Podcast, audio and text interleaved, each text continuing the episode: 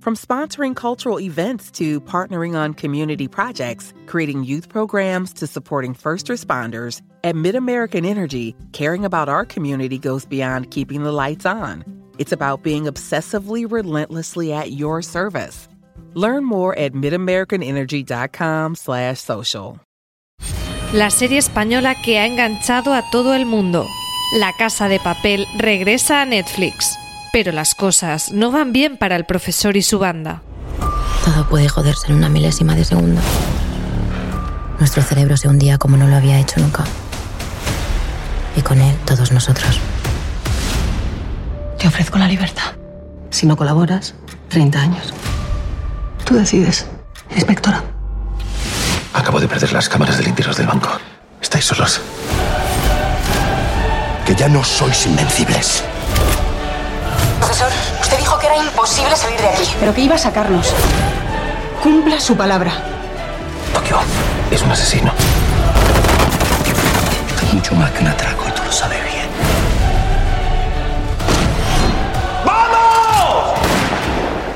La espera ha terminado. Ponte el mono rojo porque un nuevo enemigo puede poner el atraco del siglo en peligro. La Casa de Papel, parte 4, ya disponible en Netflix.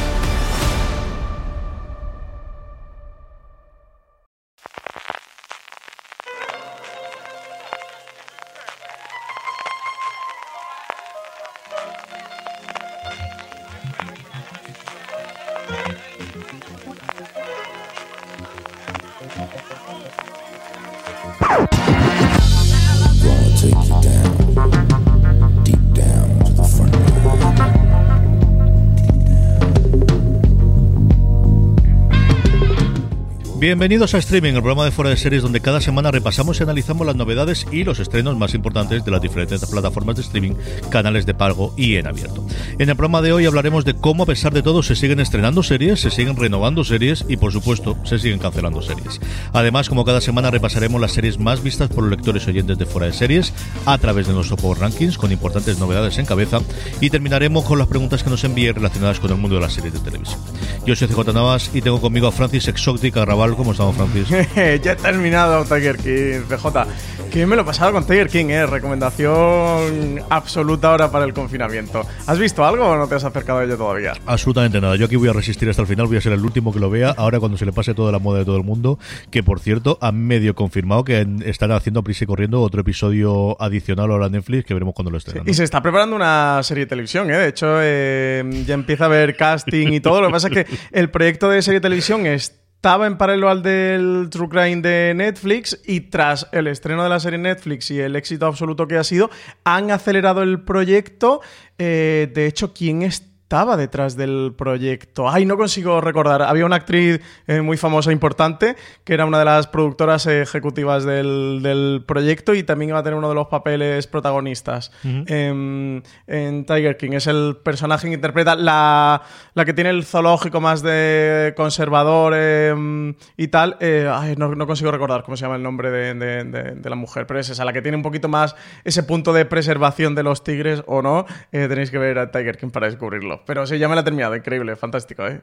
Desde luego es el fenómeno de este de esta cuarentena, iba a decir este primero de año, ¿no? Pero sí que de, estas cosas que tenía Netflix, igual que se ocurrió en un momento con Making a Murderer, yo creo que desde luego este fenómeno que luego lo han promocionado, ¿eh? O sea, que no es una cosa que, sea solamente de boca a oreja, sino que han decidido que iba a funcionar, en cuanto han visto que ha funcionado está apareciendo en la home, en esa entrada, nada más llegar a, a, la, a la, propia web de, de, Netflix para poder comentarle, para poder verla, y desde luego que es la gran eh, serie que se está hablando ya no solo en Estados Unidos, sino también aquí en el, en el grupo.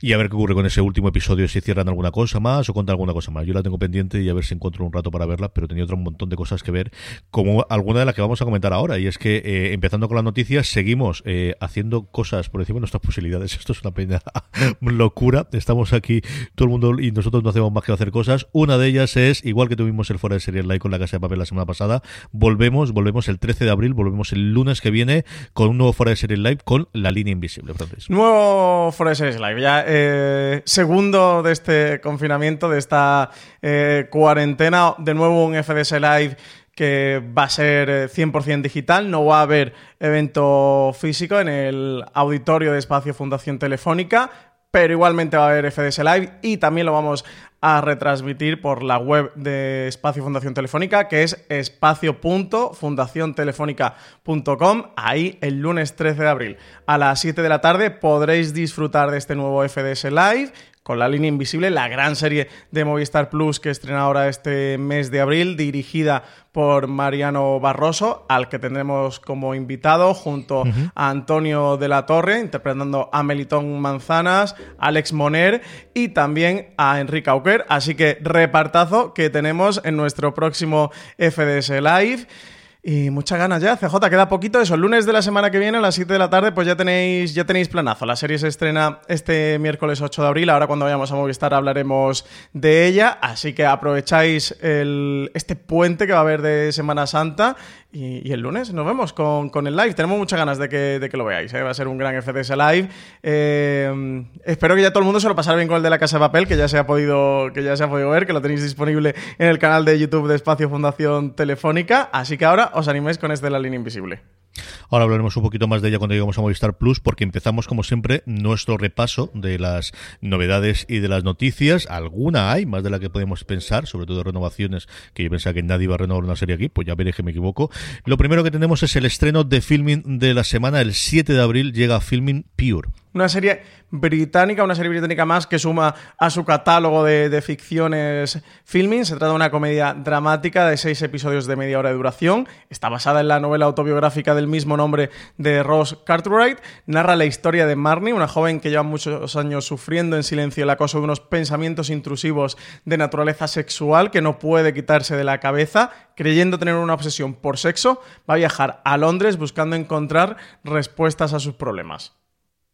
Cosas curiosas y Filmin que sigue engrosando su catálogo. El viernes pasado en el FDS Cuarentena que hacemos todas las tardes en Instagram de 6 a 6 y media, precisamente está hablando con, con Juan Galonce de, del peso, ¿no? que está cogiendo Filmin en cuanto a las series británicas y también de, del Nordic Noir o de las nuevas que nos están llegando de todos los países nórdicos. Vamos con HBO España, Francis.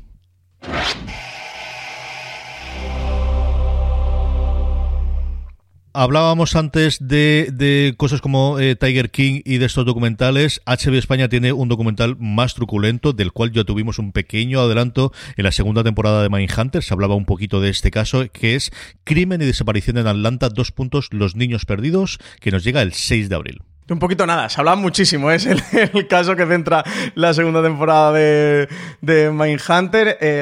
esta serie documental se va a adentrar en, ese caso que ya trataba en la segunda temporada de la serie de Fincher, ese crimen y desaparición de los niños de Atlanta en un periodo que está comprendido entre 1979 y 1981. Al menos 30 niños y jóvenes afroamericanos desaparecieron o fueron asesinados en Atlanta. El acusado por todo esto, a la persona que tuvieron fue a Wayne Williams, un chico afroamericano de 23 años que era procesado por dos de los crímenes. El resto de los casos finalmente se cerraron tras su condena en 1982. La docuserie va a dar voz a las familias de las víctimas y examinar las pruebas del juicio y los informes del juzgado, poniendo en primer plano nuevas cuestiones para una investigación mucho más amplia. Va a echar un vistazo de cerca a las tensiones raciales y enfrentamientos culturales que llevaron a Atlanta en aquel momento a ser un punto de ebullición y, a esa al final eh, encierro de una nación en un momento de, transición absoluto como era en el que se encontraba. Dicen que la serie va a arrojar nueva luz sobre las complejidades del caos de los niños desaparecidos y asesinados de Atlanta a finales de los 70 y principios de los 80, a medida que la investigación se va a reabrir 40 años después. Así que sí, un caso que, vuelve a la palestra, que vuelve a estar en los titulares norteamericanos, que tuvo ese surgimiento eh, gracias a algunos podcasts, gracias también a la mm. segunda temporada de, de Mindhunter, de la serie eso, producida y dirigida por David Fincher y que ahora HBO trae esta docu-serie sobre el crimen y la desaparición en Atlanta sobre esos niños perdidos. La otra cosa que tenemos de HBO España, bueno, pues es la habitual y es que eh, otra serie que se retrasa su estreno, en este caso una de las grandes apuestas que tenía para, para estos mes, La Innegable Verdad, se nos va a ir al mes de mayo. Miniserie protagonizada por Mark Ruffalo, que esperamos el 28 de abril en HBO España, va a retrasar su, el lanzamiento de, de, su primer episodio al 11 de mayo, ocupando así la franja horaria que dejaba libre Dan Doing en, uh -huh. en, el HBO norteamericano, después de confirmar que no llegará hasta la temporada de otoño. Así que ahí, bueno, este, esta caída de piezas de dominó, este, este juego de movimientos eh, dentro de la parrilla de HBO en Estados Unidos, que por supuesto afectan a HBO aquí en España. Así que eso, The Undoing, ya lo comentamos la semana pasada, se iba desde mayo hasta, hasta la próxima temporada de otoño, hasta la fall season. Así que está la innegable verdad, la serie, la miniserie protagonizada por Mark Ruffalo, pues se moverá del 28 de abril al 11 de mayo. Tampoco se mueve mucho, ¿eh? se mueve un par de semanitas. No, no, conforme están los movimientos, desde luego esto es lo más tranquilo Eso, que hemos tenido. Ido directo a Four Season. que hemos tenido totalmente en meses. Es, tiene claro desde, de, de, de que la serie está eh, enlatada y que está disponible. Y al final es lo que contaba Francis, es que no, no se nos olvide que HBO en Estados Unidos sigue siendo un canal lineal donde, de hecho, los números que vemos cuando hacen las grandes audiencias es ese estreno lineal que tenía los domingos a partir de las, de las 10 de la noche o de las 9 de la noche, que tenía alguna de las comedias y los grandes estrenos que tenía especialmente en drama. Normalmente siempre solo son un drama y luego dos comedias. Una de ellas últimamente suele ser la serie de, de Bill Maher, que ahora también ha ocupado los lunes, por eso alguna de las series de HBO nos llegan a España los martes y es porque se han estrenado los lunes en Estados Unidos después de la compra de AT&T, pero ese es el huevo que tradicionalmente han tenido y que tienen que ocuparlo porque ellos siguen teniendo un montón de suscriptores lineales que tienen la costumbre, pues eso, de sentarse a ver las 10 de la noche, pues desde Los Sopranos hasta Juego de Tronos, todos los grandes dramas que nos ha traído eh, HBO durante los últimos eh, 20 años. Francis, vamos con, hablábamos antes de ella, con Movistar Plus. El 8 de abril, como comentábamos previamente, Francis, nos llega La Línea Invisible. El 7 de junio de 1968, el líder de ETA, Xavi Echevarrieta, cruzaba esa línea invisible que da título a la serie al matar a la primera víctima mortal de la organización, el guardia civil gallego José Antonio Pardines. Pocas horas después, el propio Xavi era batido en un enfrentamiento con la Guardia Civil, convirtiéndose en el primero en matar y el primero en morir en la historia de ETA. Tras la muerte de su líder, los compañeros de Xavi deciden vengar su muerte asesinando a su principal perseguidor, el inspector Melitón Manzanas. No son conscientes de que están a punto de abrir un camino plagado de dolor y venganza, de miedo y terror que marcará los siguientes 50 años de la historia de España. La línea invisible está dirigida por Mariano Barroso y protagonizada por un extenso reparto encabezado por Alex Moner, Antonio de la Torre, Ana Castillo, Asier Echandía, Patrick Criado, Patricia López Arnaiz, Enrique Auquer, bueno, y podría seguir ir CJ porque la, la lista de nombres de la línea invisible es bien gruesa e importante. ¿Qué te ha parecido? Hemos podido ver el primer episodio, sinceramente, porque no tengo cuerpo para más. No porque ahora comentaremos, a mí me ha gustado muchísimo, pero me ha ocurrido igual que con la conjura contra América y es no, no tengo el cuerpo ni el ámbito de espíritu, las crías todo el día por casa que es complicado hacerlo. Es una serie que además me apetece ver en pantalla grande y no ver en el iPad y eso es lo que te digo. ¿A ti qué te ha parecido, Francis? Pues yo no he visto más porque no me, no me ha dado tiempo a ver más. Eh, vi el primero ayer domingo por la noche ya a las 11, ya a las... Llegué justito a, la, a las últimas. Si no, si no se me hubiera hecho tan tarde, me lo hubiera puesto tan tarde, hubiera seguido viendo, ¿eh? porque creo que nos han pasado cinco o seis episodios de los ocho uh -huh. que tiene en total. Es una, es una miniserie, va a ser una única temporada, como ya hiciera Mariano Barroso en Movistar Plus con el día de mañana. A mí me ha encantado, me parece que tiene una gran producción. Estéticamente me recuerda mucho lo, al, al, día de mañana, casi que comparten época, bailan muy poquito los años que distan una miniserie de otra. Eh, me ha parecido muy potente eso, cuenta el origen de la banda um, armada de, de, ETA, de cómo mm, surge, cuál es ese punto seminal que tiene la banda, cuál es su origen, cómo comienzan y, y, te va reflejando los dos puntos, tanto el, de, el del origen de la, de la banda como la policía o ese Melitón Manzana, ese, ese detective de, de, policía, empieza a ver el, el, surgimiento, el nacimiento de la banda, como hay un, una escena que, que, me ha gustado mucho porque Franco va a ir al, al País Vasco, creo que va a Guipúzcoa. Sí, y... va como todos los años a veranear San Sebastián, que era día del año el lugar donde, donde veraneaba, vamos. Y el. Entiendo, no, no sé si dicen el cargo, pero un superior de, de, de policía le pasa un poco revista a Melitón Manzana de, de, cómo está el asunto, ¿no? De los anarquistas, los comunistas, los disidentes del gobierno cómo va haciendo todo esto. Y hay un momento en el personaje interpretado Antonio de la Torre de Melton Manzana que dice, bueno, también dice, y no hay nada más, no tienes nada más, porque lo tienen todo como muy controlado, no viene a decir como que un tercio lo tienen en la cárcel, otro tercio está huido en el sur de Francia y el otro tercio el que tienen más o menos controlado. Dice, bueno, si hay por aquí, mira, tengo este folio y se lo da, dice, solo este, dice, sí, es de un, de bueno, de un, como unos jóvenes, tal, eh, jóvenes del PNV, que creo que viene a decir que, vienen del PNV, pertenecen al PNV o simpatizantes del PNV, dice, pero solo hacen pintadas y, algún acto así vandálico menor, ¿no? Y, y cómo termina el primer episodio, que no lo voy a decir, cometiendo un pequeñito atentado para lo que luego eh, se va a producir o lo que luego va a ser la historia de la banda, que a día de hoy podemos ver con perspectiva. Me, ha gustado mucho. Creo que, por un lado, construye un drama de personajes bastante íntimo, desde el propio personaje de Antonio Latorre, junto al de Enrique Oquer y Alex Moner, que interpretan a esos hermanos Echevarrieta. ¿Cómo te está contando la historia de, de Xavi? De que en el, en el fondo es un intelectual, es un. Eh, pertenece, bueno, es un estudiante de cuarto grado de la universidad, que ya estando en cuarto está dando curso a su vez a primero, y de cómo van a ir tejiendo esa transición hasta, hasta cometer el asesinato y convertir a ETA en, una banda terrorista que, marcará la historia de, España. Me ha gustado mucho eso, creo que tiene mucho ritmo, que, va, que avanza mucho. El primer episodio son 42 minutos, que se hace bastante, bastante corto. En total van a ser ocho episodios. Yo le tengo muchas ganas. ¿eh? De hecho, en estos días, hoy seguramente seguiré con la serie y en estos días antes del estreno me, me pondré al día con los screeners.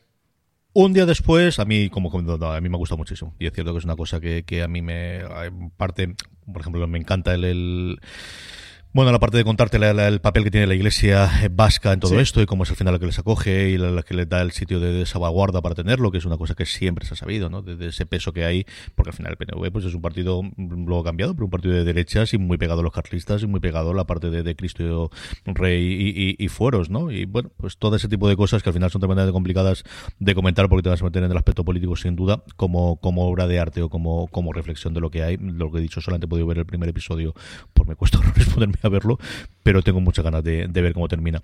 Como tengo muchísimas ganas de ver, vamos, te voy a contar yo, una de mis series favoritas de siempre, vuelve con su cuarta temporada, The Good Fight, nos llega a Movistar Plus el 9 de abril, un día después.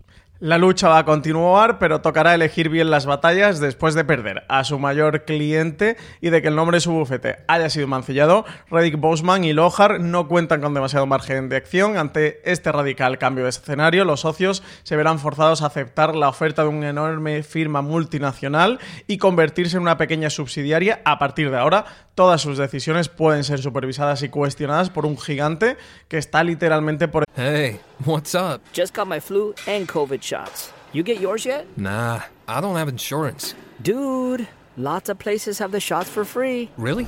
But are they even safe? Yeah, and vaccines help prevent serious illness. I'm not missing out on this season, especially with Nate's party coming up. Okay, okay. I'll get mine too.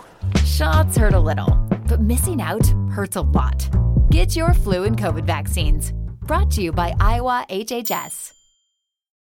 This holiday, whether you're making a Baker's Simple Truth turkey for 40 or a Murray's Baked Brie for 2, Baker's has fast, fresh delivery and free pickup, so you can make holiday meals that bring you all together to create memories that last. Baker's, fresh for everyone. Free pickup on orders of $35 or more. Restrictions may apply. Choose from a great selection of digital coupons and use them up to five times in one transaction. Check our app for details. Baker's, fresh for everyone.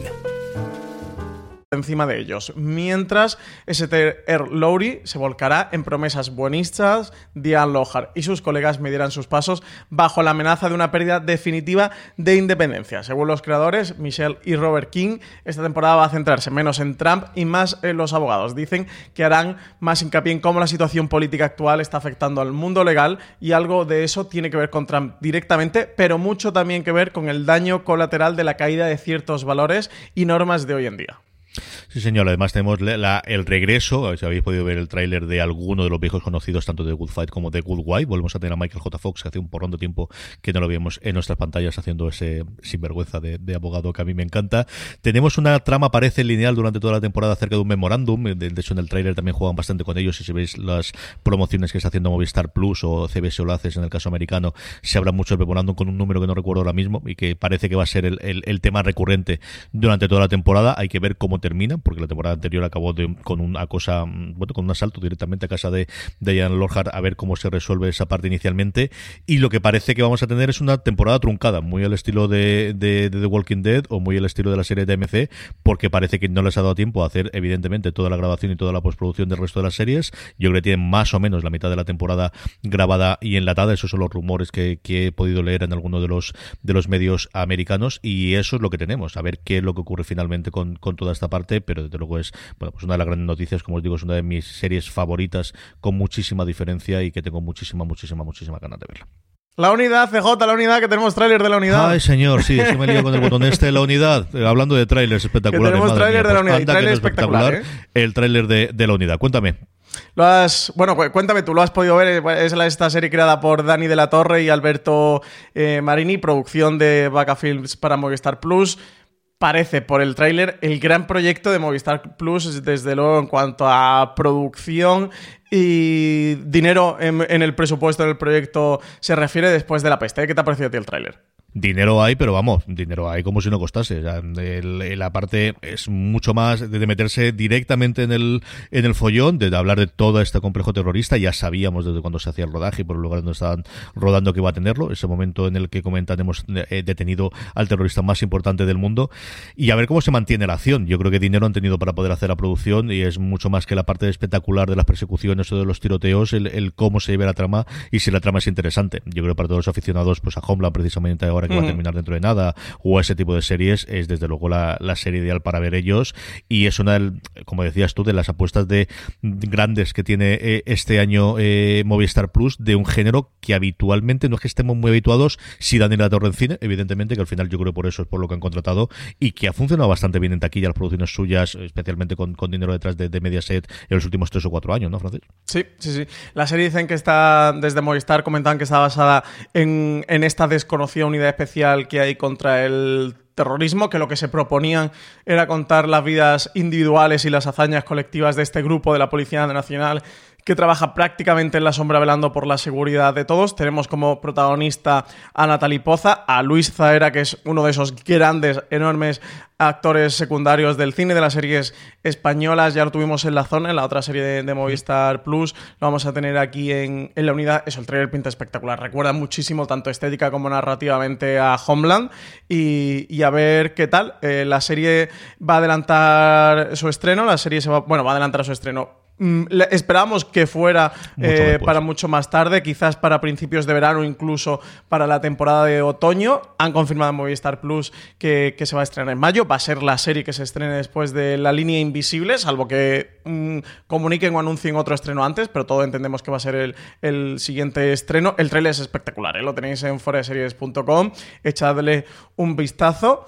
Yo tengo ya muchísimas ganas. ¿eh? Era un proyecto que, eso, que por producción, presupuesto, porque sabemos que han hecho un rodaje internacional, no sé si han llegado a rodar en 6 o 8 países, han estado rodando en Melilla, en toda la zona de, la valla, pero luego se han ido a varios países del, del norte de África, a rodar eso. Sabíamos que, era una producción que contaba con, gran presupuesto y con gran proyección dentro del canal. Dicen que no han escatimado en persecuciones de coches, en alquiler de helicópteros, en explosiones, en guerra y, eso en general en, producción para llevar a cabo esta serie a la pantalla. Así que muchas ganas, ¿eh? Eso. Nos queda poquito, ya en mayo. Eh, la verdad es que una alegría, porque eso, yo, daba por hecho que hasta verano o, después de verano no la veríamos. Era una serie muy de verano. Yo sí que se confiaba que iba a estrenarse eso en julio, agosto y que yo creo que era la serie para, para hacerlo, pero al final, bueno, pues estarán evaluando nuevamente lo mismo de siempre, de, qué series tienen en producción, qué es lo que qué es lo que tiene a día de hoy para poder emitir y al final la unidad se grabó hace tiempo, yo creo que han podido hacer eh, todo el proceso de, de postproducción y por eso pues lo vamos a tener dentro de nada. Ahora sí, vamos ya con Netflix. Un Netflix que todas sus noticias giran alrededor de sus adaptaciones de series. La de Cal o la buena es que Lock and Key va a tener segunda temporada de Netflix. Pues sí, yo creo que esta es confirmación de algo que, que todos entendíamos, ¿no? Creo que sí que tiene pinta que la serie no ha funcionado tan bien o no se ha hablado tanto de ella como se esperaba, pero desde luego era un proyecto que ha dado mucho estuvo por la televisión, hemos hablado mucho de ello en fuera de series, tanto en la web como aquí en streaming. Cuando se hizo Netflix con los derechos, finalmente se la quedó ella. Todos entendíamos eso, que iba a llegar para tener varias temporadas. La serie está creada por Carlton Cuse y, y Meredith Avril cuenta la historia de, estos hermanos Locke, que van a ir asumiendo poco a poco su rol de guardianes de la llave, algo que veremos más avanzado a lo largo de los nuevos episodios de la segunda temporada. Así que nada, confirmada segunda temporada para, para Locan Key. Muy mal tenía que ir, ¿eh? Para que Locan Key, para que eso, para que una serie de estos grandes estrenos de Netflix no consiguiera su renovación para una temporada más. Sí, señor. La otra cosa que tenemos es la, la de arena y es que la facción Octubre y V Wars, las dos adaptaciones también de cómic, eh, bueno, pues canceladas. Esta también para sorpresa de nadie, creo. Igual que lo que han quedado por hecho su renovación. Eh, tanto de Wars como la facción de octubre han sido series, eh, adaptaciones de cómic, también de la editorial de IDW, eh, que llegaban no sabiéndose mucho de ellas, Mm. sin demasiado ruido. La facción de octubre, de hecho, retrasó su estreno. En principio estaba previsto para otoño, no ha sido hasta 2020 cuando la hemos terminado de, de ver, cuando Netflix la ha podido estrenar. Son ambos proyectos que han llegado con muy poquito ruido a la plataforma, de los que posteriormente se ha hablado poco y de lo poquito que se ha hablado. CJ se ha hablado mal, así que nada, ambas eh, canceladas, finiquitadas. Se suma a cancelaciones recientes como la de Mesías, AJ and the Queen, Jailbreak, Spinning Out, Soundtrack. Bueno, unas cuantas cancelaciones que se ha acumulado en Netflix. Lógico normal, ¿eh? porque producen muchísimo, pegan muchos tiros y algunos salen bien y tienen nueva temporada y otros se quedan en una única. Ay, ha cambiado totalmente el, tono de Netflix. Recordemos esa Netflix en la que los primeros años todo se renovaba absolutamente todo, funcionase o no funcionase. Eso ya es una cosa que cambió hace bastante, bastante tiempo, con alguna cancelación más dolorosa o menos dolorosa y que no tiene ningún problema en cancelar las series en primera temporada. Acuérdate la primera oleada de, de hace ocho años, nueve años, cuando Netflix se mete en este mundo en el que no había ninguna serie en la que no tuviese una renovación para una segunda temporada. Algo parecido a lo que está haciendo Apple también ahora. Es decir, Apple ha renovado absolutamente todo su elenco, quitando las cosas que en principio se habían planteado como película como miniserie, absolutamente todo lo que podía tener posibilidad de ser serie se ha renovado. Algo también que hizo en su momento Netflix y que, y que ahora ha cambiado total y absolutamente. Pero sigue apostando por, por estas adaptaciones, ¿no? Ese convenio que tienen con IW, eh, ese convenio, bueno, directamente un convenio, siendo la compra directamente de, de Miller Ward, de la productora o de la creadora o de la editorial de cómics que tenía Mark Millar para que les nutra de, de posibles nuevas series basadas en los cómics que tiene Mark Millar y es otro de los filones, pues junto con el stand-up comedy, junto con el, Hmm. la- las rom- comedias románticas en la parte de cine que nadie estaba haciendo y que Netflix ha cogido, pues que al final están cogiendo la torcha y que están haciendo como son las adaptaciones de cómic. Aparte de aquí, Francis, la semana pasada se estrenaba eh, La Casa de Papel, tuvimos ese fuera de serie live un día antes de su estreno, el jueves pasado, tú has podido ver esta cuarta parte, ¿no? Que es como ellos al final están hablando de ella, ¿qué te ha parecido? Sí, cuarta parte hasta que luego en el documental que ahora hablaremos de él sale Alex Pina y dice cuarta temporada, temporada y a tomar por saco. Eh, pero sí, en Netflix se le llaman cuarta parte. Eh, me la he devorado, había conseguido ver con los screeners solo un episodio antes, este fin de semana ha caído entero. Del viernes al domingo han caído los ocho episodios que dura esta cuarta parte eh, que hace casi una duología con esa tercera parte, es casi una temporada eh, a medias, aunque en el punto en el que se ha quedado la cuarta parte, casi que va a ser extensible a la quinta también, ¿eh? va a ser una, una segunda o una tercera temporada, yo que sé, ya, ya nos hacemos un lío con esto de las partes y, y las temporadas tremendo, pero va a ser bastante larga. Me ha encantado, ¿eh? eh Hacen una cosa muy interesante, es difícil hablar de la cuarta temporada de La Casa de Papel sin spoilers y sin decir algo que ya todos sabemos, que es que pues desde que entró en Netflix la producción es absolutamente espectacular y es algo que ya pudimos ver en, en esa tercera parte. Algunas serie de recursos o narrativas visuales que no se, po- se podían permitir cuando la serie estaba en Antena 3, pues con la, con la irrupción de la tercera parte en, en Netflix, pues se nota que mm, fueron a tumba abierta y todo lo que no se habían podido permitir y en todo lo que se tuvieron que quedar cortos, eh, decidieron dejarnos claro que ya era una serie de Netflix y una serie internacional y una serie convertida en un auténtico éxito a lo largo de, de todo el mundo y tuvieron todo lo que necesitaron para hacerla más grande y más espectacular. La cuarta temporada sigue siendo igual. Eh, la cuarta me parece muy interesante porque introducen un elemento, una nueva variable, y es que al final la Casa de Papel CJ es una, sobre, sobre- una serie sobre una banda de atracadores que roban primero la Fábrica Nacional de Moneda y Timbre.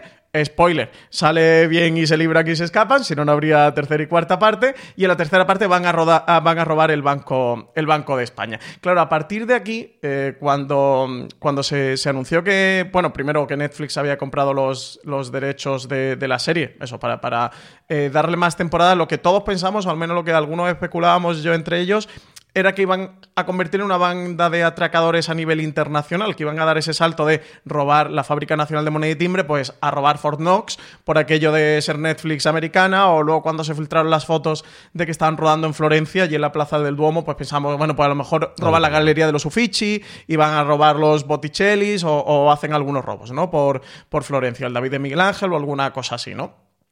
Y no, cuando se anunció de que el, el, robo para esta tercera temporada y la cuarta era el, el, Banco de España y que decidían mantener la serie como algo local, y es algo que luego los creadores han comentado bastante, que se plantearon todas las posibilidades con Netflix y lo que querían desde Netflix eh, tanto ellos como los creadores que la serie había sido un éxito eh, local, una serie muy español que querían conservar esa esencia de la serie y no internacionalizarla en cuanto a su discurso, sino que uh -huh. sí seguirá teniendo esa esencia española y por eso robar el Banco de España y no irse a otro país a robar. Claro, las posibilidades se te limitan cuando quieres hacer muchas temporadas y es una serie de éxitos. No hay muchos eh, bancos de España que robar, ya han robado la Fábrica Nacional de Moneda y Timbre y ahora el Banco de España. Así que hacen una cosa muy interesante que es introducir nuevos elementos dentro de, de la narrativa y la iconografía de la serie. En la tercera parte creo que esa temporada más de transición porque van a robar el Banco de España y se meten dentro del banco. En la cuarta temporada o cuarta parte siguen estando en el Banco de España. Tienen que estirar, entiendo, eso para varias temporadas. Ya os digo yo, eh, sin estar confirmado oficialmente, pero habiendo visto la serie, que quinta temporada tiene por no cómo hay, acaba. Vamos, en fin, que, que, todo en este mundo y mira la, la, situación en la que estamos. Pero vamos, yo creo que no existe ningún universo en el que Netflix siga existiendo y no existe una quinta temporada de o quinta parte de La Casa de Papel. ¿eh? Quinta va a haber seguro. No sé si sexta, pero quinta no es que vaya a haber es que tiene que haber por el punto narrativo en el que acaba la, la cuarta parte. Entonces lo que, han, lo que han hecho ha sido introducir nuevos elementos. Y entonces la cuarta parte es muy intentando no hacer spoiler, una jungla de cristal o un alien el octavo pasajero. Y quien haya visto la jungla de cristal y o el octavo alien el octavo pasajero entenderá o sabrá por dónde voy, incluso aunque no haya visto nada de la serie, si ha visto algo, pues se lo puede imaginar. Y eso, no voy a comentar nada más por no hacer spoiler. A mí me ha gustado mucho. Y teniendo este referente y jugando con esta narrativa en la cuarta parte, que es la casa de papel tal cual, pero con este elemento y estructurándolo todo alrededor, te tengo que decir que, que, la, que la, he disfrutado eh, muchísimo. Soy mega fan de, de, Alien y también de la jungla de cristal. Y es que es, es, exactamente, exactamente eso. Creo que lo hace muy bien. Y de hecho, la referencia, creo que es en el segundo episodio, si no en el tercero, la dicen explícitamente. ¿eh? De esto se está convirtiendo o esto parece que sea Alien eh, o, o, o, la, o, No hablan de la jungla de cristal, hablan del personaje de Bruce Willis, hablan de... Um, McLean. De McLean. Hablan de John McClane. Eh, me ha gustado mucho, de verdad. Creo que, bueno, sigue siendo tan espectacular, con tantas dosis de acción, todo lo que nos gusta de la casa de papel. A los que vemos la casa de papel, pues es más de lo que nos gusta, con muchos giros inesperados, con muchos episodios eh, trepidantes, vertiginosos, que te enganchan y, que te lo devoras uno tras otro. Yo me lo he devorado en, en dos tandas, entre sábado y domingo, me la he tragado enterita y, y porque no he tenido más, 15 episodios más, que si no caen otros 15. La otra cosa, lo comentaba Francis también eh, hace un segundo, es no solo se ha estrenado la cuarta parte, sino se ha estrenado un documental, una película documental llamada La Casa de Papel, dos puntos, El Fenómeno, que cuenta, pues eso, el fenómeno internacional de la serie y cómo se han rodado esta tercera y cuarta parte, que recordemos, se rodaron conjuntamente las dos. Sí, aquí disclaimer de no veáis esta película documental si os interesa verla, dura 55 minutos aproximadamente, hasta haber terminado de ver la cuarta parte, porque uh -huh. mmm, hay, tram hay algunas tramas que comentan que no serían demasiado spoiler, pero sí que hay imágenes enseñan cosas mientras te van haciendo la narración del documental que son spoilers enormes de la cuarta parte, ¿eh? con cosas de personajes, eh, Spoiler, muy spoilers. Así que no lo veáis hasta que veáis la cuarta parte, mi recomendación absoluta. Está bastante bien la película documental. Sí que no te descubren nada nuevo, no aporta demasiado, al menos. También es verdad que nosotros estamos muy metidos en la noticia, muy en la actualidad, uh -huh. y nosotros hablamos con los creadores y hablamos con los actores y todo este tipo de cosas, que es verdad que nosotros tenemos mucho más acceso eh, a la información que un usuario cualquiera de, que tenga Netflix y, y se ponga la película documental vaya a tener. Creo que para un espectador cualquiera de la casa de, de, papel le va a resultar interesante eso. Creo que tampoco no le va a contar eh, demasiado, pero sí que creo que es interesante, es disfrutable. Al final es muy material fan para la gente que le gusta la serie. Hablan, la película documental arranca con cómo la serie se convierte en un éxito inesperado eh, a su entrada en Netflix, como cuando la serie termina su emisión en Antena 3 y de hecho comentan las audiencias, empieza con 4 millones y medio y terminó la segunda parte con menos de la mitad de espectadores y la, la, serie acabó. La serie en Antena 3 no la renovaron y se acabó. Cuando Netflix compra los derechos y se empieza a convertir en un éxito internacional, todos se empiezan a dar cuenta porque los actores y Jaime Lorente, que interpreta a Denver, lo dice, que pasa de tener mil y pico seguidores en Instagram a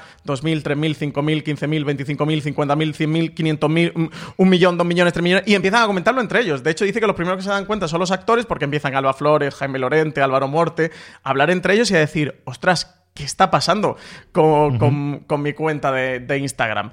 Y ahí es cuando se empiezan a, dar cuenta. Eh, luego, cuando Sarandos lo comenta en una junta de accionistas también de cómo eh, La Casa de Papel se está convirtiendo en una de las series más vistas de la plataforma cuando apenas lleva un mes o dos meses eh, que han comprado los derechos. Y bueno, luego cuentan cómo, y lo cuenta Alex Pina, que es quizás el gran valor que tiene esta película documental es que todos los protagonistas, creadores, pues Alex Pina está, está Esther Martínez Lobato, está Jesús Colmenar, director, pero también está Coldo Serra, eh, eh, están todos, está Álvaro Morte, Itcher Tuño, eh, Jaime Lorente, Alba Flores. Hey, what's up? Just got my flu and COVID shots. You get yours yet? Nah, I don't have insurance. Dude, lots of places have the shots for free. Really? But are they even safe? Yeah, and vaccines help prevent serious illness. I'm not missing out on this season, especially with Nate's party coming up. Okay, okay. I'll get mine too. Shots hurt a little, but missing out hurts a lot. Get your flu and COVID vaccines. Brought to you by Iowa HHS.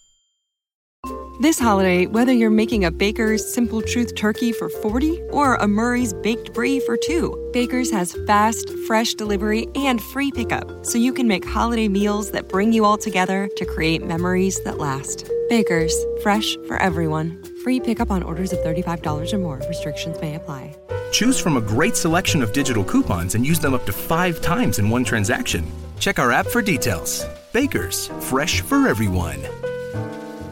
Eh, Úrsula Corberó, pues todos los protagonistas salen y hablan y Alex Pina cuenta como cuando en Netflix eh, vienen a decirle, oye, ¿serías capaz de continuar esta serie? Y tardaron dos meses en darle una respuesta. Dice que de hecho en Netflix le, le decían de, oye, no nos vas a decir nada. Dice que estaban intentando ver cómo podían hacer algo que no defraudara a los espectadores y que estuviera a la altura de las expectativas y que incluso pudieran dar un paso más allá en consonancia a esa entrada en Netflix, ¿no? Que saben que contarían con, más presupuesto y tal. Y bueno, a partir de ahí trazan el recorrido de eso, de cómo la serie se empieza a convertir en un éxito internacional, cómo el Bella Chao se convierte en un himno eh, incluso de, resistencia en algunos países como en, Brasil o en algunos países de África. Cuentan una historia muy bonita que yo desconocía de un barco de, migrantes del Open Arms, que cuando lo rescatan ellos empiezan a cantar el, el, y que esas imágenes eh, llegan al reparto y a los creadores y cómo ellos se emocionan mucho, ¿no? El personaje que interpreta a Berlín dice que, que, fue el momento para el que la serie tuvo más sentido, ¿no? Porque decía de cómo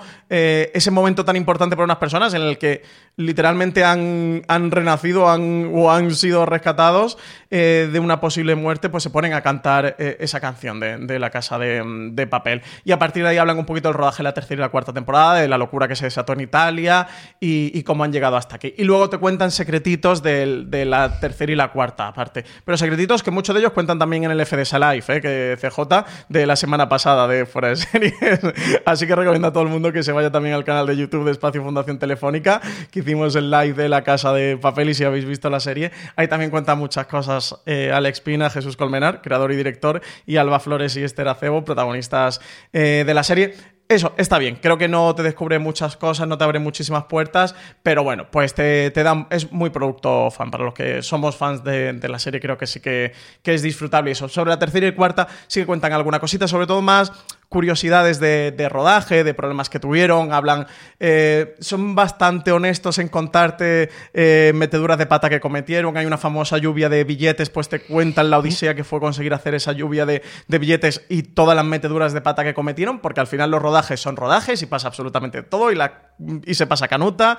Sí que cuentan una cosa que me gustó mucho que desconocía, que es el método de escritura de la serie. Y habla Alex Pina junto al resto de guionistas de cómo escribe la serie, que se escribe conforme se está rodando porque dicen que les gusta escribir eh, conforme le van llegando imágenes de... Ellos escriben el planteamiento inicial de la serie, tienen las tramas maestras y la estructura de toda la temporada, pero conforme van rodando, le van mandando eh, todas las escenas de cómo van quedando, sí, y van, dependiendo de, cómo vayan viendo cómo funciona la la química, etcétera, etcétera, van decidiendo tirar por unos puntos o tirar, o tirar por otros. La explicación mucho más extensa eh, la tenéis en la película documental. Esta, esta, parte sí me interesó. Y la parte del rodaje también como rueda muy, muy al límite, sale Santi Amodeo, que es el magnífico director de fotografía de la serie, que habla de cómo usan colores terciarios para que destaquen esos monos rojos, para hacerlo más, más icónicos, de cómo todos los, los colores, si os fijáis, la Casa Papel son grises o, tierras, esos son colores terciarios y tal. Está muy guay. Eh, desde ese punto de vista, lo que digo, sí, sí que cuenta alguna cosita interesante.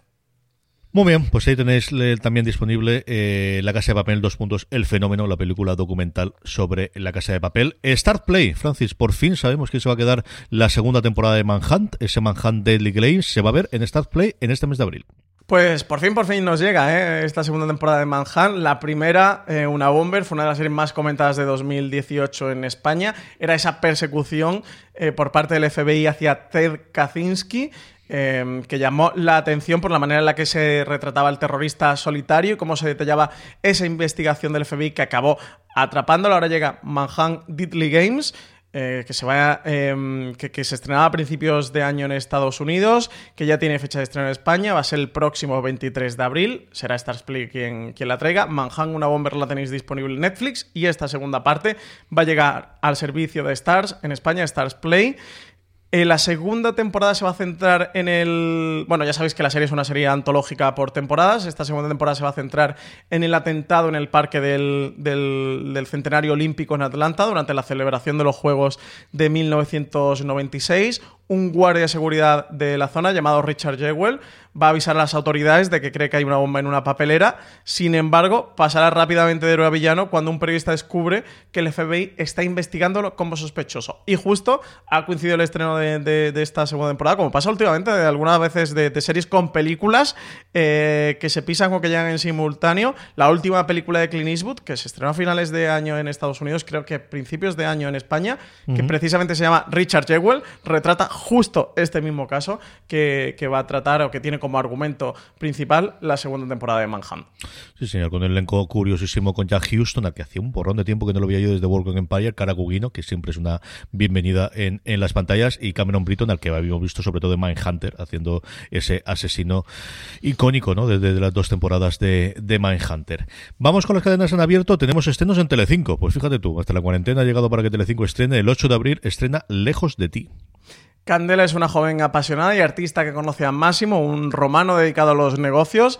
Su encuentro en un viaje a Praga se convertirá en el punto de inflexión que va a cambiar sus vidas. La evocación de ese recuerdo compartido provocará que cada uno se aparezca en la vida del otro a modo de visiones, desde eh, Telecinco nos dicen que incluso en la distancia el amor siempre lo puede todo para esta serie que se estrena este miércoles a las 22.40 en Telecinco, una serie protagonizada por Megan Montaner, producción de Mediaset Italia, que ahora viene aquí a España. Sí, que es parte de estas cosas que siempre hemos pensado que se podrían hacer mucho más entre Mediaset eh, Italia y Mediaset España. Bueno, pues esta es la primera que nos llega. Un día después, a Televisión Española, que le está funcionando muy bien, le ha funcionado muy bien Kilini, por lo que yo tengo conocimiento del estreno de series internacionales, nos llega la miniserie de adaptación de El nombre de la rosa. La 1 ha reservado su noche de los jueves para emitir esta serie que se estrena el 9 de abril a las 10 y 5 de la noche compuesta por una sola temporada, es una miniserie de ocho episodios, recrea la novela homónima de Humberto Eco, con más detalles que su versión cinematográfica. John Turturro y Damien Hardung se ponen en la piel de Guillermo de Baskerville y Azzo de Melk, respectivamente, en esta producción ítalo-alemana ambientada en la Italia de 1327. La historia sigue al monje franciscano y a su aprendiz cuando llegan a un monasterio aislado en los Alpes, donde presencian una serie de asesinatos que parecen cualquier cosa menos el caso castigo divino que todos lamentan. La serie está creada y dirigida por Giacomo Battiato. La miniserie fue estrenada por la televisión pública de Italia, la RAI, en marzo de 2019. Llega un año después aquí a España. Desde entonces se ha vendido a 132 países y se ha convertido en la segunda ficción italiana más exportada después de Gomorra. Para que veas el nombre de la rosa, 30, 40 años después y que sigue dando que hablar y que funcionar. Por último, lo que tenemos, una serie muy de actualidad. Televisión Española va a estrenar una serie sobre la cuarentena por el coronavirus. Eh, cuéntame, Francis, ¿qué sabemos de esto? Pues Diarios de una cuarentena. Eh, una serie que se ha grabado de forma casera en los hogares de los actores. La serie está creada por Álvaro Fernández Armero y David Marqués. Eh, conocemos a Álvaro Fernández Arbeno recientemente porque es el creador de Vergüenza, la serie de comedia Movistar Plus junto a Juan Cabestani. Ocho episodios de media hora que van a mostrar situaciones cotidianas del confinamiento. Cuentan que Fernández, Armero y Marqués enviaron a los actores un iPhone, un trípode, un micrófono y el software necesario para enviar lo que grabaran. La idea partió de la productora Morena Films.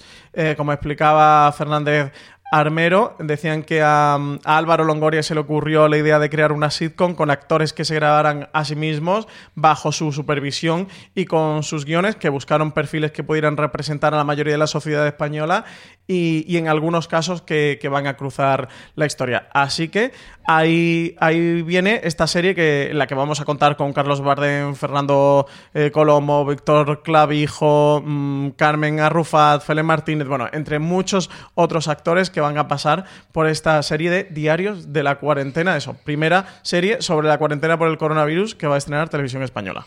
ya incorporada, eh, CJ, eh, en total, el confinamiento, la cuarentena y el coronavirus. A Una cosa curiosa, queremos ver qué tal sale de ello. De todo lo anterior, ¿qué recomendamos, Francis? Pues yo me voy a quedar con La Invisible. Mira que le tengo ganas al nombre de la rosa desde que se anunció el proyecto, porque además el proyecto es una superproducción.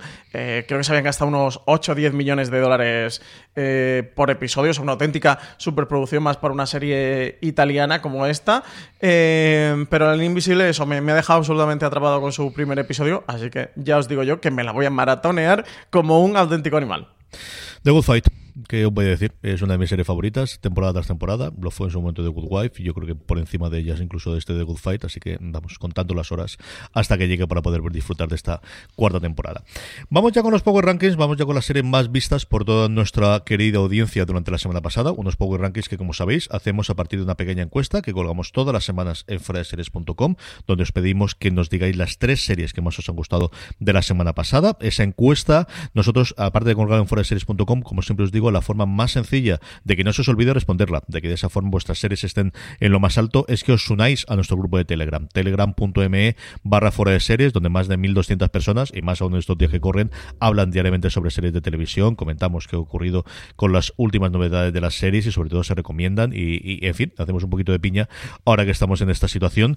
Como os digo, os podéis unir ahí, ahí cada vez que colgamos la encuesta os eh, avisamos, os quedamos una pequeña notificación y la podéis hacer.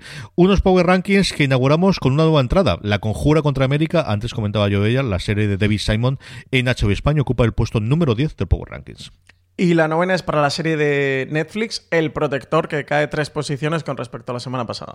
El 8 es otra nueva entrada también, Un Juego de Caballeros, esta historia sobre el origen del fútbol moderno en inglés, creada por el, creador de, de Downton Abbey, por, eh, Julian Fellows, va directamente al puesto número 8 del Power Rankings. Todavía no he podido ponerme con ella, ¿eh? mira que le tengo ganas, que cuenta eso, el origen del fútbol, así que mm, a ver si, a ver si saco un tiempo. Ahora que vienen estos días de Semana Santa, que van a ser muy seriofilos, ¿eh? entre el confinamiento y cuatro días del tirón se presenta la cosa muy, muy seria fila. Pues séptima posición, CJ para Élite, que estrenaba su tercera mm, temporada hace poquito, que sube dos posiciones eh, con respecto a la semana pasada. Sigue subiendo Élite. Y la que también sube, también otros dos puestos, es Homeland, cuya última temporada ya, madre mía de mi alma, todo lo que ha visto eh, llegar Homeland a lo largo del tiempo, sabéis que se puede ver a través de Fox. Y no, y quinta posición para, para Kingdom, la serie de Netflix, que cae cuatro posiciones con respecto a la semana pasada, que llegó a estar en el número uno y se desploma hasta la mitad de la tabla.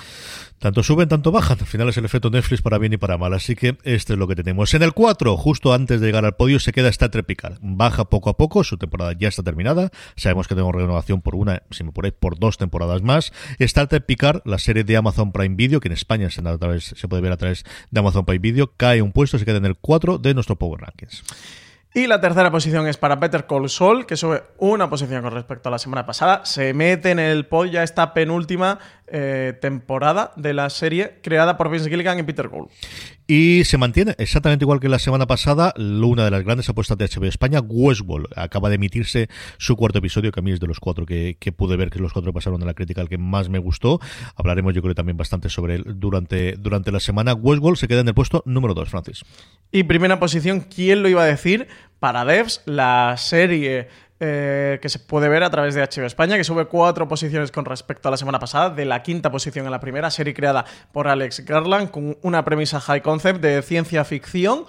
Y que yo, sinceramente, eh, hubiera puesto la mano en el fuego en el que esto jamás llegaría a la primera posición, porque es una cosa pequeñita y tremendamente extraña, aunque maravillosa como todo lo que hace Alex Garland. Pero si te gusta, yo creo que es complicado que no la pongas como las 3 de la semana. Es decir, yo creo que o, no ves nada y entonces dejaste de ver después de o, no te pusiste a verla desde el principio, o no has visto más que los primeros 20 minutos, o si has seguido verla hasta el quinto temporada de episodio, que es el que se estrenó esta semana pasada, yo creo que tiene que haber. Un episodio último que además revela muchísimas de las cartas que no es que no la estuvieses viendo, es decir, que al final, mm, si sabes un poquito de cómo funciona eh, las grandes cosas y el mundo cuántico y la teoría del caos y lo demás, es decir, las pistas existen, pero si es el momento de, la gran revelación, más que la gran revelación, la grande, esto es lo que está pasando, esto es lo que estamos creando en esa conversación que tenemos en la cocina entre los dos personajes más chulos que tiene la serie, que son los dos protagonistas fundamentalmente. Devs ocupa el puesto número del Power Rankings y vamos con las preguntas de los oyentes, unas preguntas que hacemos siempre a través de las redes sociales, sabéis dónde que somos arroba fuera de series en todas y cada una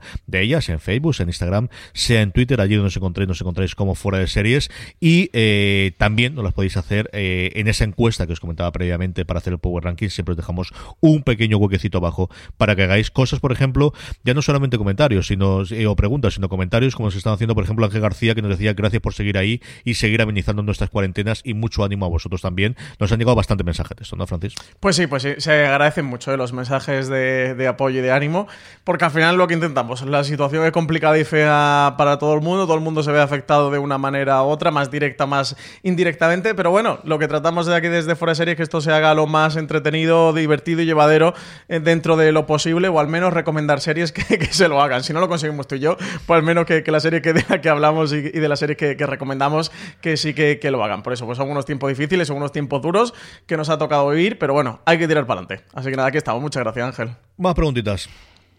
Danilo Cervantes nos dice, buen día, ustedes que ven más allá de lo evidente con su espada del augurio, referencia de los Thundercats, ¿qué cambios visualizan eh, que se vienen en las salas de cine? ¿Las próximas películas irán directo a la televisión o a alguna plataforma? Pues Dios sabe. Dios sabe. Yo, mm, eh, vamos a ver, que teníamos ese problema es cierto, pero al final es mm, también es cierto conocer los números, la forma de recuperar más rápidamente la inversión que has hecho en una producción de 200 o 300 o 400 o 600 millones de dólares con, con la, con si tienes en cuenta todo el marketing, sigue siendo el estreno en, salas comerciales eh, la forma rápida en la que vas a poder hacerlo.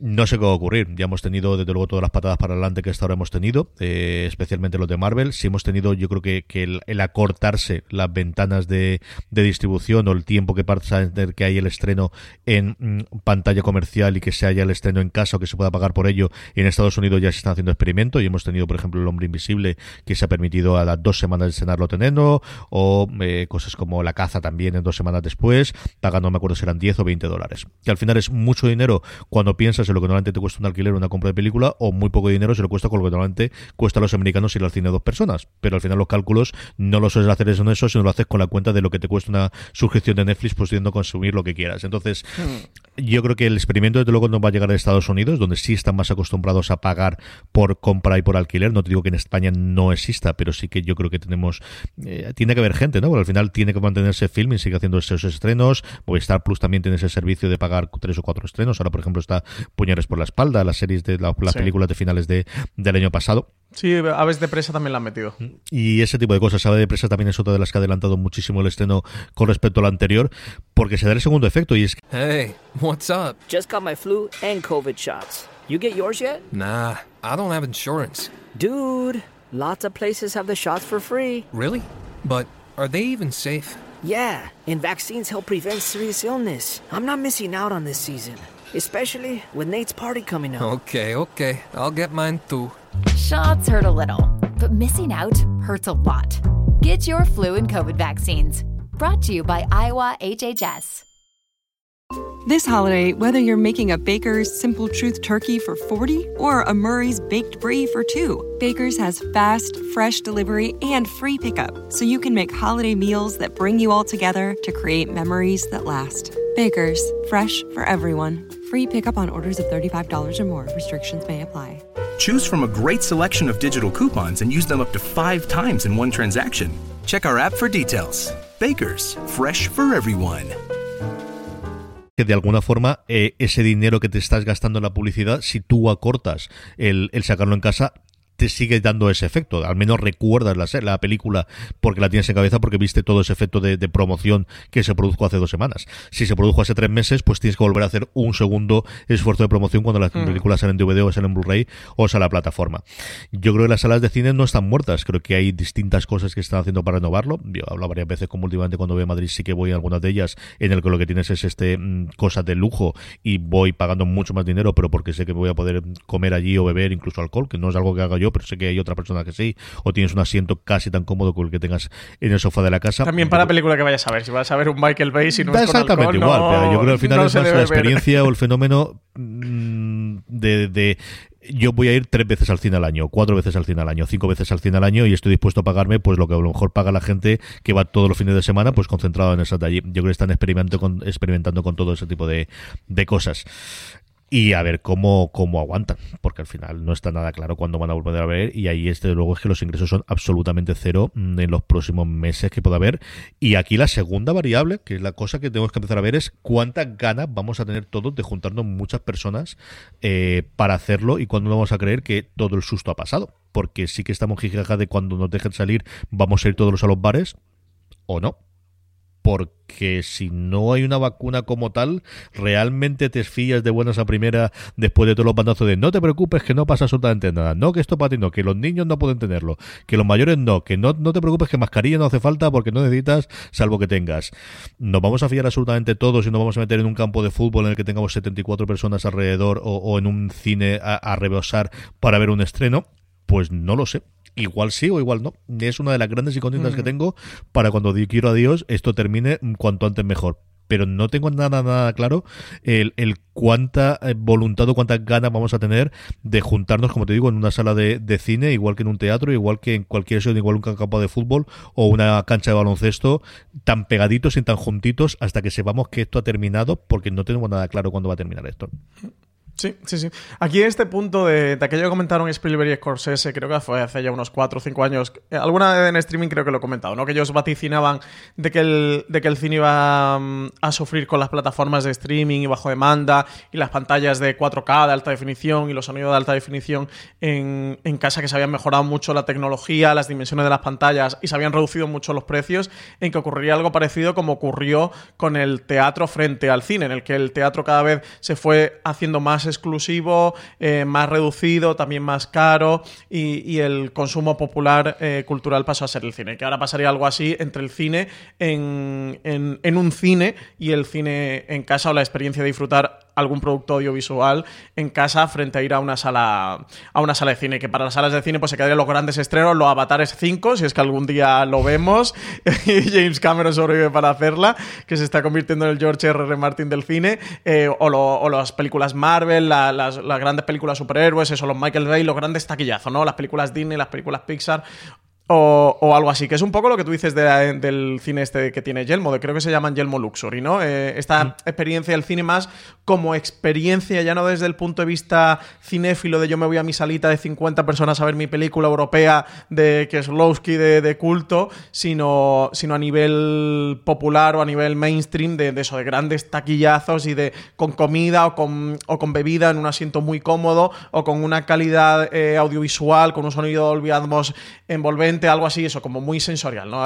Algo muy espectacular. Habrá que ver, yo estoy contigo, ¿eh? que mm, al final con, con- con este tema estamos todos aprendiendo, evolucionamos día a día. Eh, creo que la vacuna o un antídoto, una cura va a suponer el punto de inflexión tanto temporal como social y económicamente a todo esto que, que estamos viviendo, porque si no es lo que tú dices, por mucho que se levante el confinamiento o se levanten las restricciones, ¿cuántas ganas vamos a tener de meter en una sala de cine o en una discoteca, etcétera, etcétera? Para aquí habrá de todo, yo creo que al final los, los europeos del, del sur, los mediterráneos, somos más para esto de, de abrazarnos y de meternos todos juntos en un sitio y no una terraza y, y apechugarnos más que a lo mejor que en otras culturas. Pero habrá que ver, luego hay de todo. Habrá gente que tenga muchos reparos y habrá gente que diga no pasa nada, o gente que ya lo haya pasado y ya no eh, esté inmunizado y no tenga ningún problema, ¿no? Pero yo estoy contigo que desde luego un porcentaje importante se resentirá, estoy seguro, sobre todo los primeros, los primeros meses o la gente que tenga mucho susto, dependiendo también la franja de edad que, te encuentres. Habrá que ver si esto supone un, un punto eh, casi mortal para el cine o no, que ya cada vez iba pasando unas horas más flojas. No lo sé. eh, la espada del, de- del augurio, como nos dice Danilo Cervantes, aquí se me escapa al menos a mí un poco CJ. Yo siempre soy los que piensa que, que al final nada es tan catastrófico y, que los cataclismos no se suelen producir y, y que todo mm, o la normalidad siempre intenta sobreponerse a, a la, a la realidad o a las circunstancias y termina volviendo a brotar, termina volviendo, volviendo a salir. Y yo creo que no sé, este confinamiento no nos va a hacer consumir más plataforma. Yo creo que ya todos estamos bastante acostumbrados. O sea, fíjate que creo que sí que en punto de de aplicaciones de ahora se ha puesto de moda el yoga o de freeletics o cosas de esta, de todo el mundo hacer yoga en casa.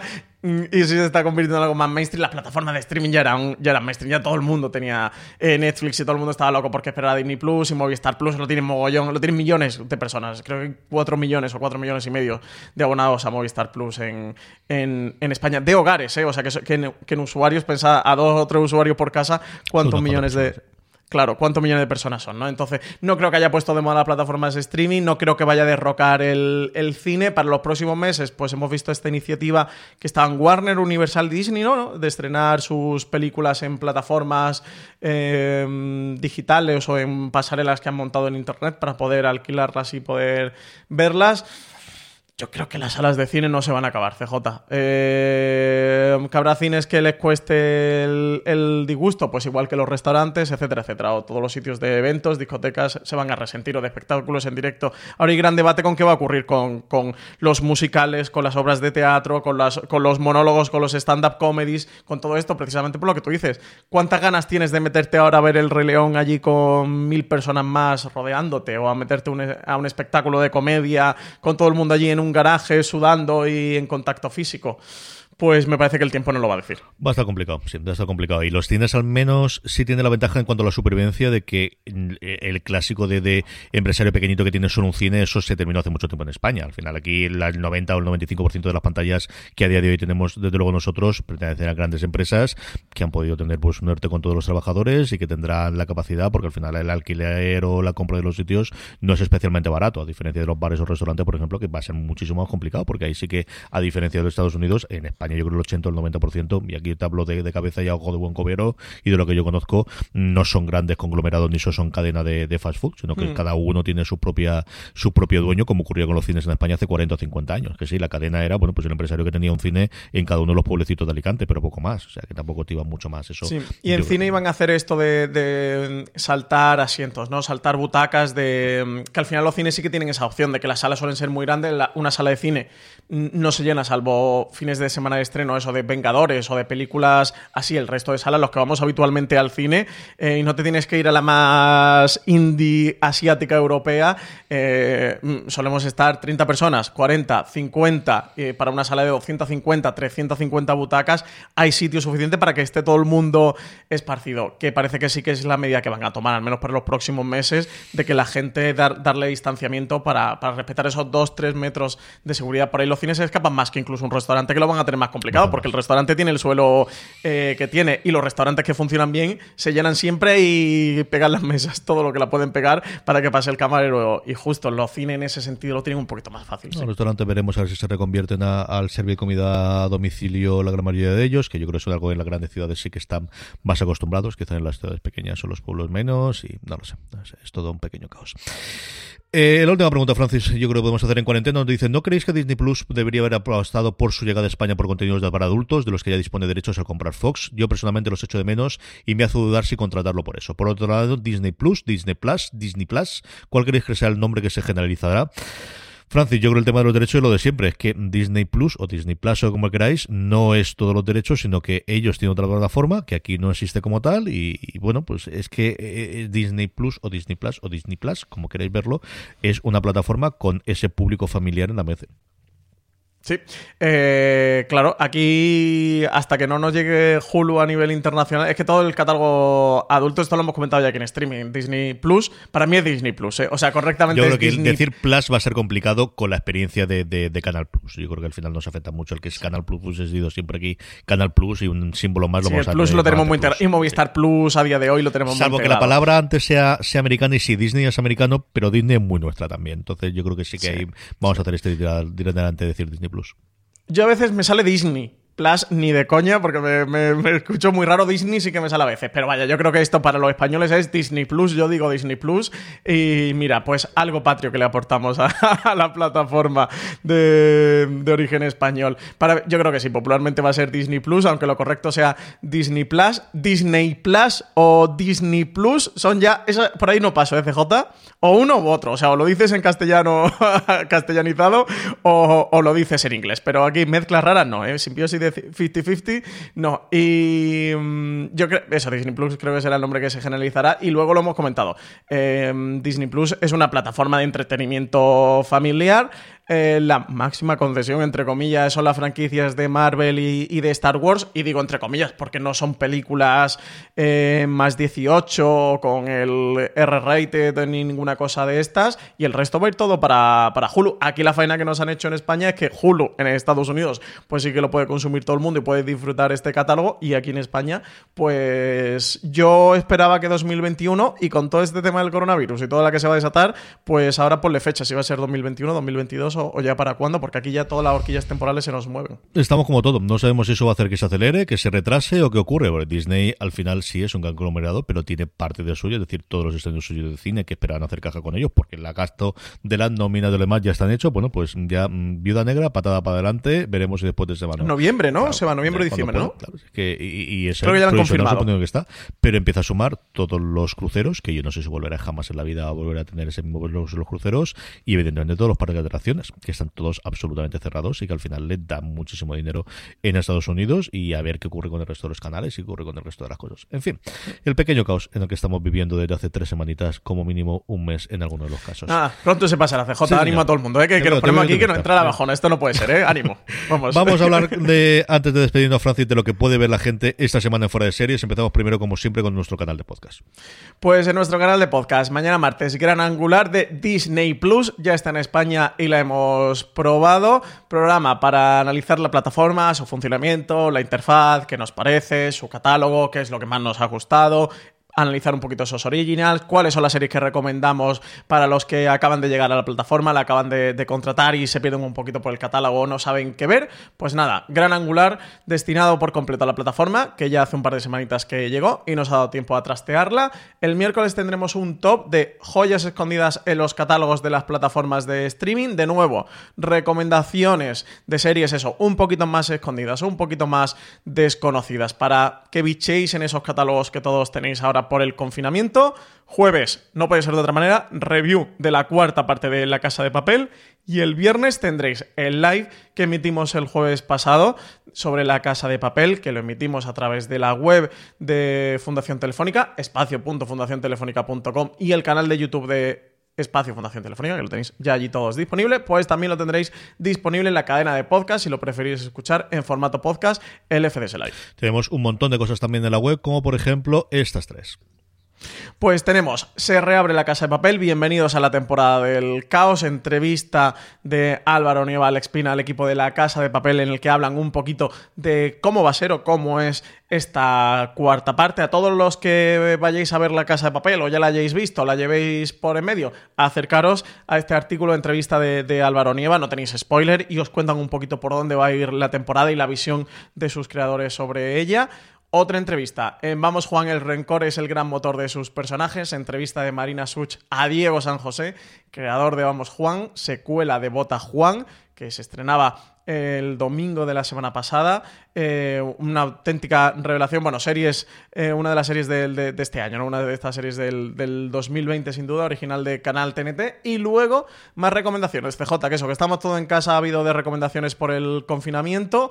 Cosmo se ha sumado a la iniciativa del, del Quédate en casa y tiene nueve series en, su catálogo en las plataformas bajo demanda donde se encuentra el canal, como Star Plus, Orange TV, Vodafone TV, Telecable, R de Galicia, Escaltel y cable local. Allí tiene unas cuantas series de estreno, como Sanditon, una adaptación de, una novela inacabada de Jean Austin de la BBC, que, se estrena ahora el próximo 14 de abril y que va a sumar a su catálogo. Pero además tienen ya disponibles completas en la Casa de las Miniaturas o Harlots Cortesanas, que es una auténtica eh, joya, con Liv Taylor como protagonista. Bueno, tiene un montón de series, con My Agent tiene de todo. Tiene detectives, tiene de investigaciones, tiene de, Nordic Noir, de crímenes truculentos, tiene un poquito de todo. Así que nueve series de Cosmo.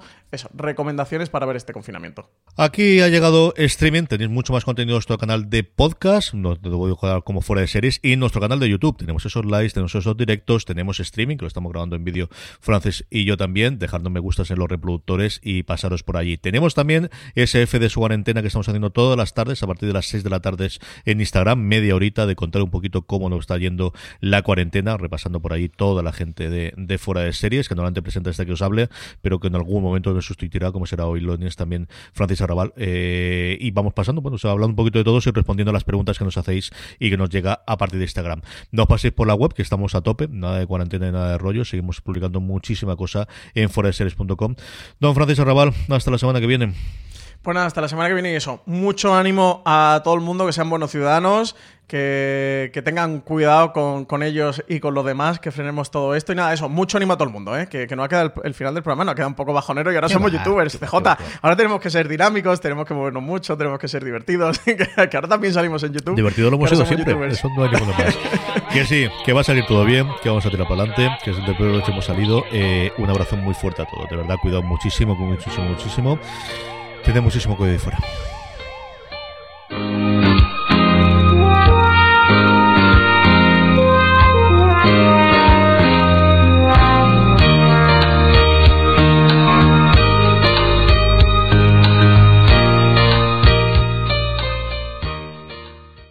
Hey, what's up? Just got my flu and COVID shots. You get yours yet? Nah, I don't have insurance. Dude, lots of places have the shots for free. Really? But are they even safe? Yeah, and vaccines help prevent serious illness. I'm not missing out on this season, especially with Nate's party coming up. Okay, okay. I'll get mine too. Shots hurt a little, but missing out hurts a lot. Get your flu and COVID vaccines. Brought to you by Iowa HHS.